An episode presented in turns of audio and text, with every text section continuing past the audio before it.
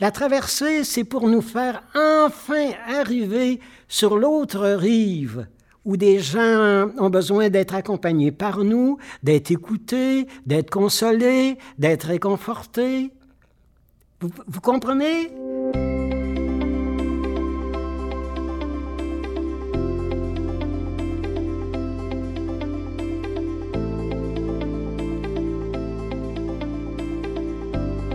Bienvenue à notre rencontre. Alors, euh, je suis l'abbé Christian Beaulieu et aujourd'hui, dans notre rencontre, dans notre partage, euh, je prends comme thème le combat spirituel.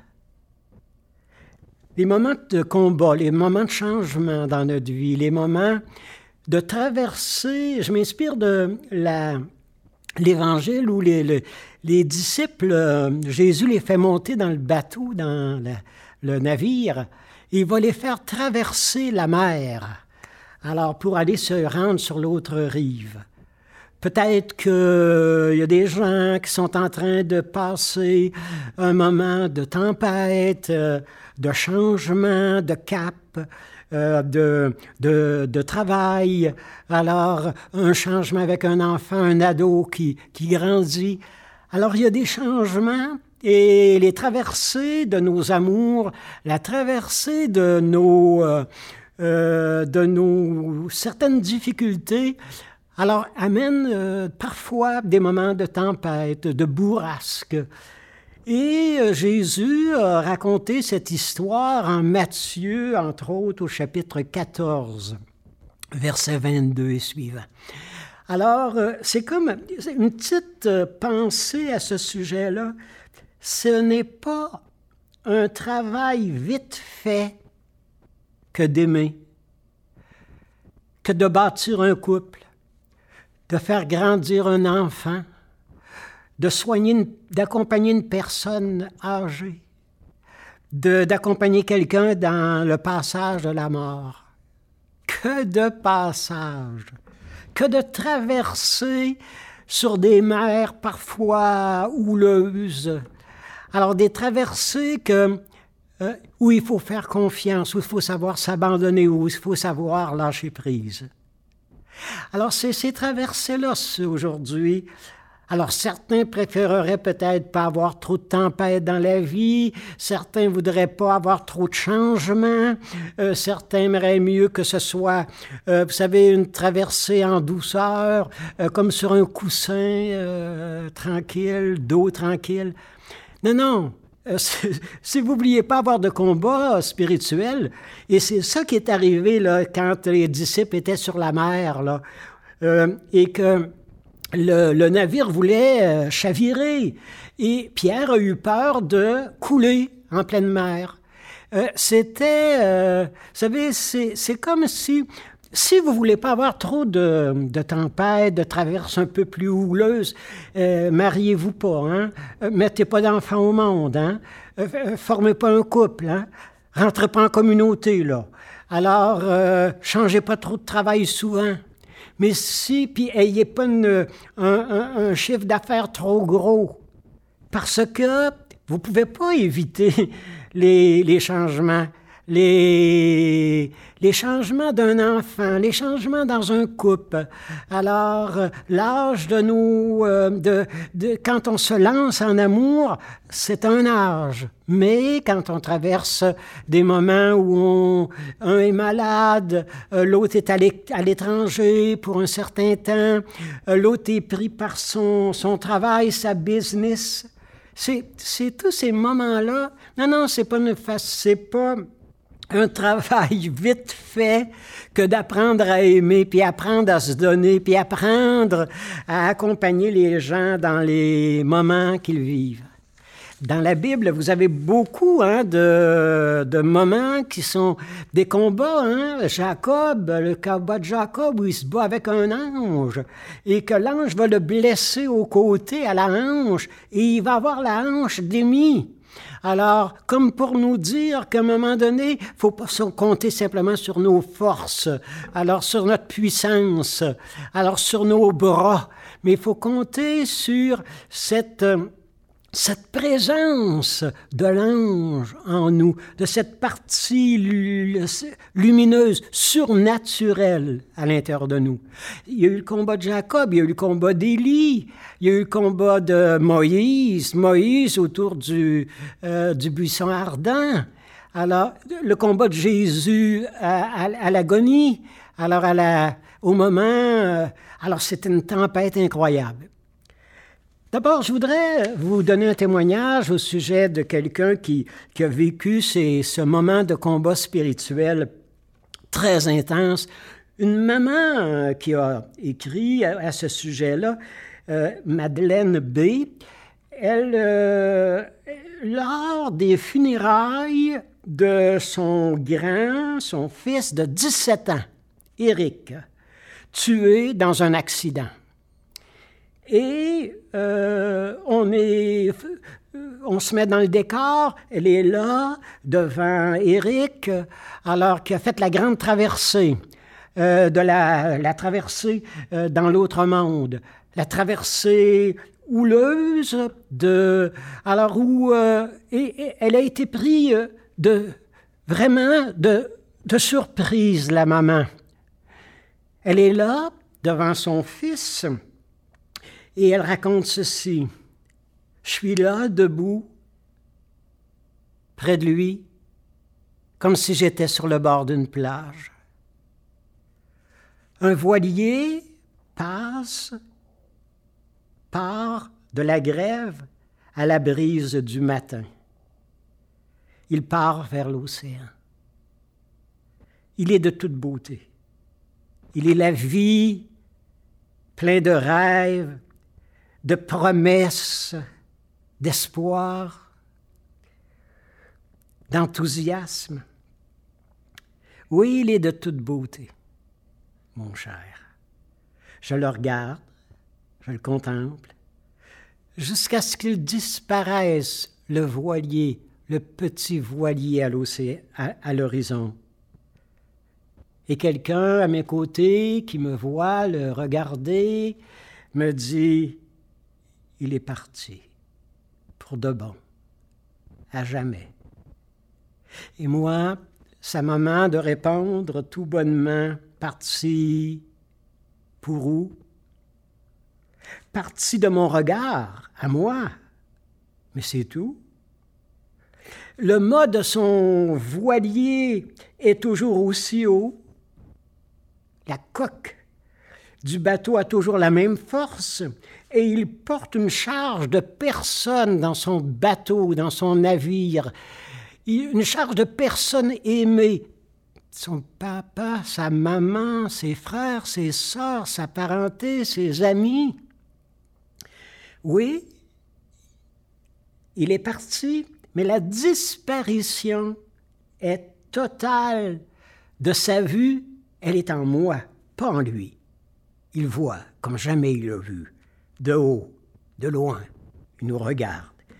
Et au moment où quelqu'un m'a dit près de moi, il est parti, je pensais que de l'autre côté de la mer, l'autre côté de l'océan, l'autre côté de la rive, je pensais à tous ces gens qui commencent à le voir arriver l'autre côté de la mer, l'autre côté de l'océan. Et je les vois, je les entends, je les entends, les gens, ouvrir les bras et lui dire, viens, viens, viens, viens dans un autre monde, viens ailleurs, viens plus loin, viens, on t'attendait. Et c'est comme si je les voyais euh, s'exclamer avec joie, le voilà, le voilà, enfin, enfin, il est là avec nous. Et c'est la vie qui continue, dit la maman, mais autrement. Les traversées, traversées de la mort, traversées d'une maladie euh, plus longue, traversées d'un, départ euh, d'un des nôtres, traverser euh, une étape dans nos amours. Vous voyez un peu?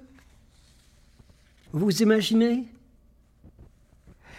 La, savez, quand euh, Jésus raconte la traversée euh, de la mer en Matthieu 14, il commence par leur dire, Jésus les obligea à monter sur la mer. Et d'après ce qu'on peut voir, la mer est déjà agitée. La mer est déjà euh, assez troublée. Et il les oblige à faire la traversée pour aller sur l'autre rive. Parce que sur l'autre rive, il y a des gens, et c'est raconté hein, quand vous lisez le texte. Alors après la traversée de la mer, ils se rendent à Génézareth. Ils sont dans un nouveau pays. Ils n'ont jamais rencontré ces gens-là. Ils, ne savent pas le langage des gens qui vont venir. Et les gens amènent des centaines de malades, de gens blessés par la vie, des gens qui cherchent leur orientation des gens qui sont euh, vraiment euh, en, détresse. Et on les apporte à Jésus et aux disciples. Vous comprenez? La traversée, c'était pour nous rendre à la mission pour laquelle on a toujours été fait. La traversée, c'est pour nous faire enfin arriver sur l'autre rive où des gens ont besoin d'être accompagnés par nous, d'être écoutés, d'être consolés, d'être réconfortés. Vous, comprenez? L'angoisse, tout le, combat intérieur, les peurs, la désinstallation qui sont appelés à faire. On n'est pas appelé pour rester sur le bord de la rive. On est appelé pour aller sur l'océan, au large, au loin. Il y a des gens qui nous attendent. Il y a des malades qui veulent être accompagnés. Il y a des gens désorientés qui veulent avoir une réorientation.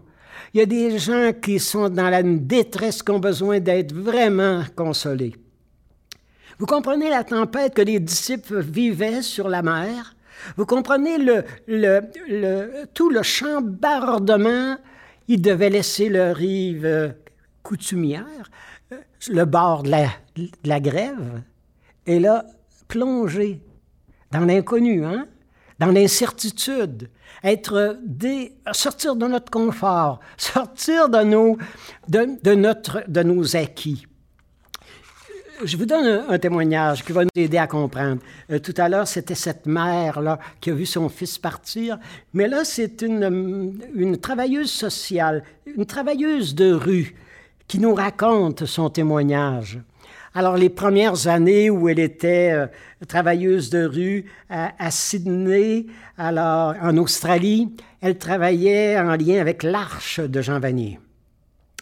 Et elle nous raconte comment, euh, un moment, après un certain temps, euh, quelques années après qu'elle fait ce travail de rue à réconforter le drogué, euh, le toxicomane, celui, celui qui, qui, a fait un arrêt cardiaque par des drogues trop dures, et elle nous raconte qu'à un moment donné, un des ceux qu'elle avait accompagnés déjà, alors elle, euh, la travailleuse sociale s'appelle Odette, et le jeune euh, qui, euh, qui est en, elle, est sur la rue et on l'appelle pour ce jeune qui est dans une overdose. Et il, a, il, a, il a provoqué un peu son, sa consommation jusqu'au bout. Et il est en état vraiment de, comme dans le départ pour l'autre monde. Et la travailleuse de rue est là, avec, euh, près de lui. Elle arrive, elle le voit dans un état et elle sait que c'est la fin. Et elle se met à genoux, le prend par la main, le prend dans ses bras, l'enlace. Et elle lui dit, j'espère que, que ce ne sera pas trop dur ta traversée. J'espère que tu n'es pas tout seul, je suis avec toi. Et elle dit, j'ai tout simplement fait le toucher, le caresser. Je lui ai rien dit, aucun reproche, aucune leçon, aucune morale. Je l'ai juste accompagné pour le rassurer, pour qu'il soit confortable, pour que euh, sa traversée se fasse bien. Et à un moment donné, il était complètement, mais euh, euh, il, il avait perdu toute force. Il me regarde et il me dit Merci. Tu sais, depuis quatre ans, tu t'occupes de moi. Mais c'est la première fois que tu te mets à genoux à côté de moi. C'est la première fois que tu me laisses prendre dans tes bras. C'est la première fois que tu me sèches les larmes aux yeux. C'est la première fois que tu me donnes un baiser sur le front. Il dit, tu sais, j'ai l'impression, je crois que je t'ai aidé avec le temps. Je t'ai fait grandir. T'es plus humaine. T'es plus vraie. Alors, et, c'est tellement beau, hein? Et, elle admet que ce jour-là, alors, le, jeune lui avait dit, tu as toujours voulu me changer. Tu ne m'as jamais accepté comme je suis. L'amour qui fait qu'à un moment donné, on est impuissant devant un malade, devant un enfant, devant un mari qui part, devant une dame qui est rentrée, une épouse qui est rentrée dans le Alzheimer. On est impuissant. Apprendre cette impuissance et par cette impuissance à recevoir de l'autre, à accueillir ce que l'autre veut nous donner comme don. Seul celui qui sait qu'il ne sait pas peut accompagner quelqu'un. Seul celui qui a déjà été connu la traversée dans la noirceur, qui a connu la nuit, peut prendre la main de quelqu'un pour l'accompagner dans sa nuit. Seul quelqu'un qui est quelqu'un de blessé, d'imparfait, euh, peut être capable de comprendre l'autre dans sa détresse. C'est quand même impressionnant. Hein. Euh, c'est pas une mince affaire. Hier, il y a quelques jours, il y a quelques temps, on nous disait dans l'Évangile, il faut que vous soyez celle de la terre. Celle de la terre. Pour, donner, pour que le sel donne du goût, il ne faut pas trop en mettre. Il faut mettre juste, juste, juste, juste ce qu'il faut pour que la, la, nourriture ait du goût. Il faut leur donner le goût aux gens. Le goût de vivre, le goût de, de rêver, le, le désir de faire quelque chose, quand ils nous viennent souvent, dans les yeux, on est capable de lire Il n'y a jamais quelqu'un qui me dit que j'étais quelqu'un. Je ne me suis jamais senti quelqu'un pour quelqu'un. Et savoir être seul, c'est d'abord savoir redonner le goût, la saveur aux gens. Leur donner, euh, le, jeune de, euh, avec la travailleuse sociale tout à l'heure, elle lui a donné le goût, la saveur, le désir l'aider dans sa fragilité.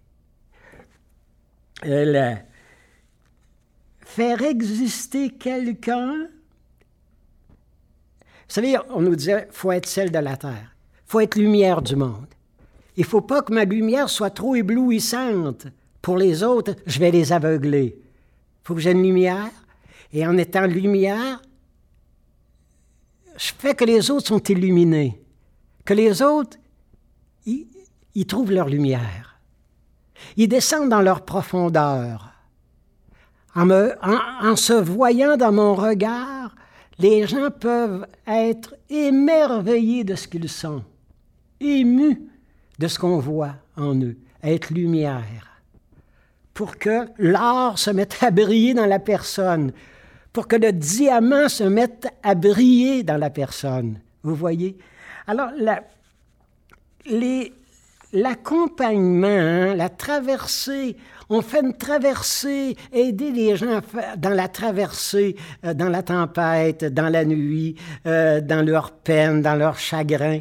Alors, euh, c'est, quand même émouvant. Vous savez, les, je, prends l'exemple, par exemple, des, des tournesols. Hmm? Vous savez comment, quand un tournesol, alors il, est clos, euh, vraiment, là, il est dans toute sa beauté, quand euh, il prend les rayons du soleil. Et euh, alors c'est comme s'il nous transmettait ce qu'il avait pris dans les rayons du soleil. Maintenant, quand il fait plus soleil, quand c'est noir, quand c'est nuageux, quand c'est le temps est gris, quand le temps est triste, vous savez comment est-ce que le tournesol peut garder euh, euh, sa, son ouverture? Dans la noirceur, dans le temps pluvieux, dans les temps morts, dans les temps tristes. Le tournesol, au lieu de rester fixé sur le soleil, il se tourne vers l'autre tournesol qui est à côté de lui. Et il se met, met lui-même à fleurir, à s'ouvrir, à s'épanouir. Vous voyez, on a besoin des autres. Hein? On a donc besoin de l'autre dans notre accompagnement, dans, notre, euh, dans nos, nuits blanches. Alors, euh, il, faut accepter hein, que les traversées parfois sont plus difficiles, comme le tournesol, certains moments donnés. Moi, je suis impressionné. Hein? Le sculpteur, regardez, le sculpteur, alors, euh, quand il fait une sculpture, un chef-d'œuvre, il prend pas. Euh, alors, il prend son, cuivre, il prend son fer, il prend son, euh, son bois, et pour en faire un chef-d'œuvre, le chef-d'œuvre qu'il a vu à l'intérieur de cette pièce de bois, le sculpteur, l'artiste, il voit le, ce qui est caché dans ce, c'est avec les nœuds là, euh, dans cet euh, arbre euh, avec lequel il va faire une sculpture. Il voit, il voit une forme, il voit, il voit ce qui, ce qui pourrait sortir de cette pierre là, de ce, de ce marbre là, de ce bûche de bois. Il le voit, hein? Puis il met pas d'autre chose par dessus là il fait juste d'enlever ce qu'il y a de trop pour aller chercher la beauté, la forme. Alors, euh, toute la richesse, il enlève, se faire enlever ce qu'on a de trop. Je me demande si Jésus, quand euh, euh, il leur a dit de monter sur le bateau, alors quand le bateau va être vraiment secoué par les vents, alors, j'espère que les disciples se sont souvenus que c'était Jésus qui les avait fait monter dans le bateau. Si c'est Jésus qui vous a fait monter dans le bateau de la communauté dans laquelle vous êtes, si c'est lui qui vous a fait monter dans le bateau euh, du couple, de la famille que vous êtes, si c'est Jésus qui vous a fait monter dans ce travail-là qui est le vôtre, où vous vous réalisez, mais qu'actuellement, il y a peut-être des changements opérés, si c'est Jésus qui nous a dit de monter dans le bateau, je peux me fier qu'il ne me laissera pas, qu'il laissera pas le bateau couler quand même, là, et qu'il va me porter, il va m'amener à bon port. Euh, je vous donne quelqu'un qui a vécu un combat, euh, vraiment un combat, et il, le décrit bien, son combat, un combat spirituel. Alors, vous savez, un combat, c'est un moment comme la traversée de la mer, c'est un, c'est un moment qui arrive toujours après un certain temps euh, dans nos amours, dans nos santé, dans nos réussites, dans notre travail, dans notre profession. Ça arrive toujours un jour ou l'autre. Et c'est pour faire le choix. Est-ce que tu veux vivre? Vous savez, on a à un moment donné quelqu'un qui a un accident, quelqu'un qui doit aller à l'hôpital, euh, quelqu'un qui, a un changement dans, son, euh, dans ses amours. Est-ce que tu veux vivre? Est-ce que, est que tu y crois que tu es, appelé à vivre quelque chose d'important dans la situation que tu es en train de vivre? Il y a quelque chose qui t'est enlevé, mais c'est pour faire de la place à quelque chose qui va t'être redonné en, retour. Martin Luther King a connu ce combat-là. Hein. Alors, je, lis ce qui est appelé le texte La force d'aimer à la fin d'une journée, d'une journée particulièrement chargée, euh, je, n'arrivais pas à dormir. Ma femme dormait au point. Et, et, euh, et pendant que je m'assoupissais, j'ai entendu le téléphone et j'ai entendu quelqu'un me crier en colère. Écoute, nègre, nous en avons assez de toi. Avant la semaine prochaine, tu regretteras d'être venu chez nous à Montgomery. Je raccrochais. Impossible de dormir. J'étais plein, les craintes sont remontées à moi, et je me suis reposé la question si j'étais vraiment l'homme qu'il fallait pour libérer les Noirs, euh, esclaves, maltraités aux États-Unis. J'étais prêt à abandonner la lutte dans le combat.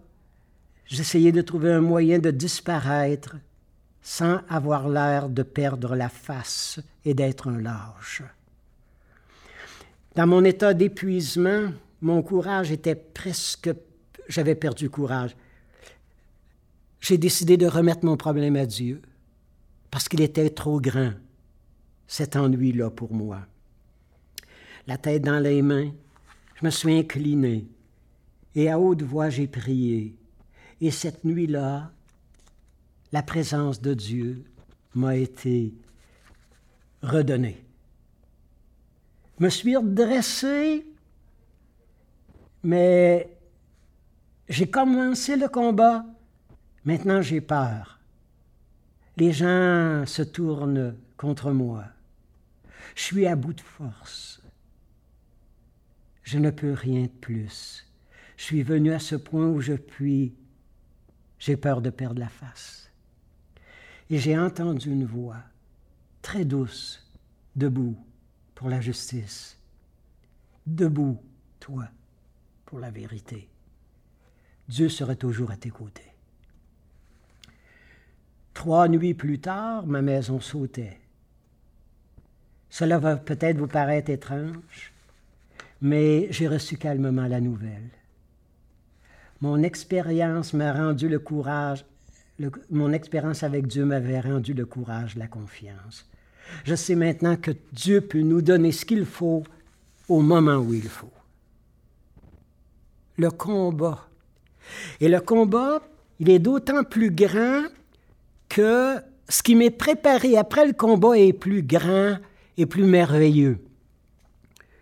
L'enfant, le grand qui, qui grandit à la maison, alors plus, je dirais, bon, je vais peut-être un peu loin, mais plus il est brillant, plus, euh, plus il est rempli de projets, plus euh, il va nous faire mourir. Hein.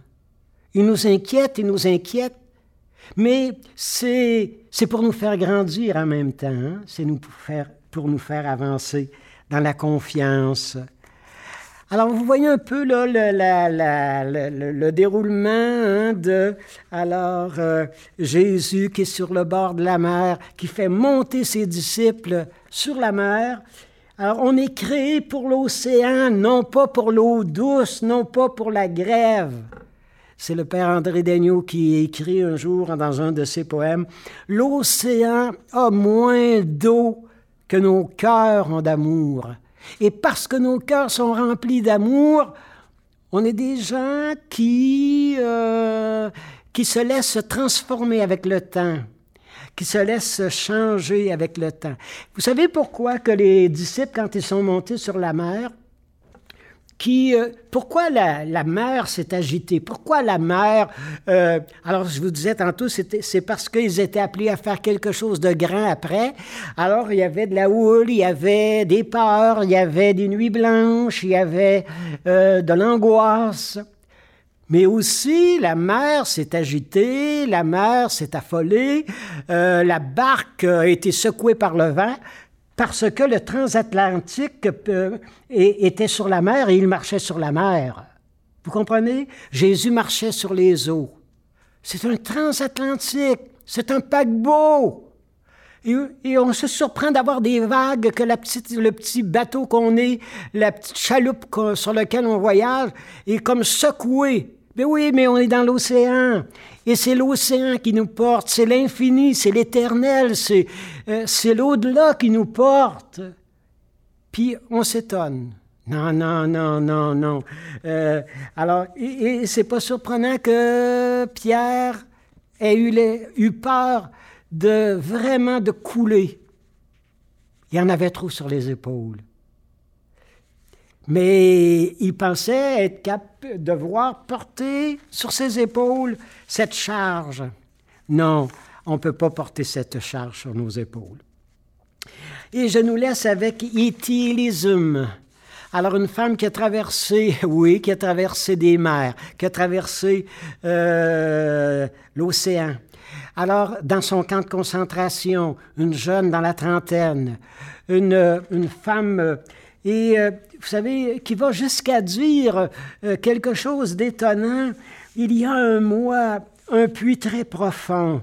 Et dans ce puits, il y a Dieu. Parfois, j'arrive à l'atteindre. Mais plus souvent, des pierres, euh, des débris obstruent le puits. Alors, il faut remettre le puits à jour, déterrer, euh, tasser la terre, tasser les pierres et laisser jaillir la source, laisser monter la source. Et je vous laisse avec un texte d'elle, un texte émouvant. Mon Dieu, je vais t'aider.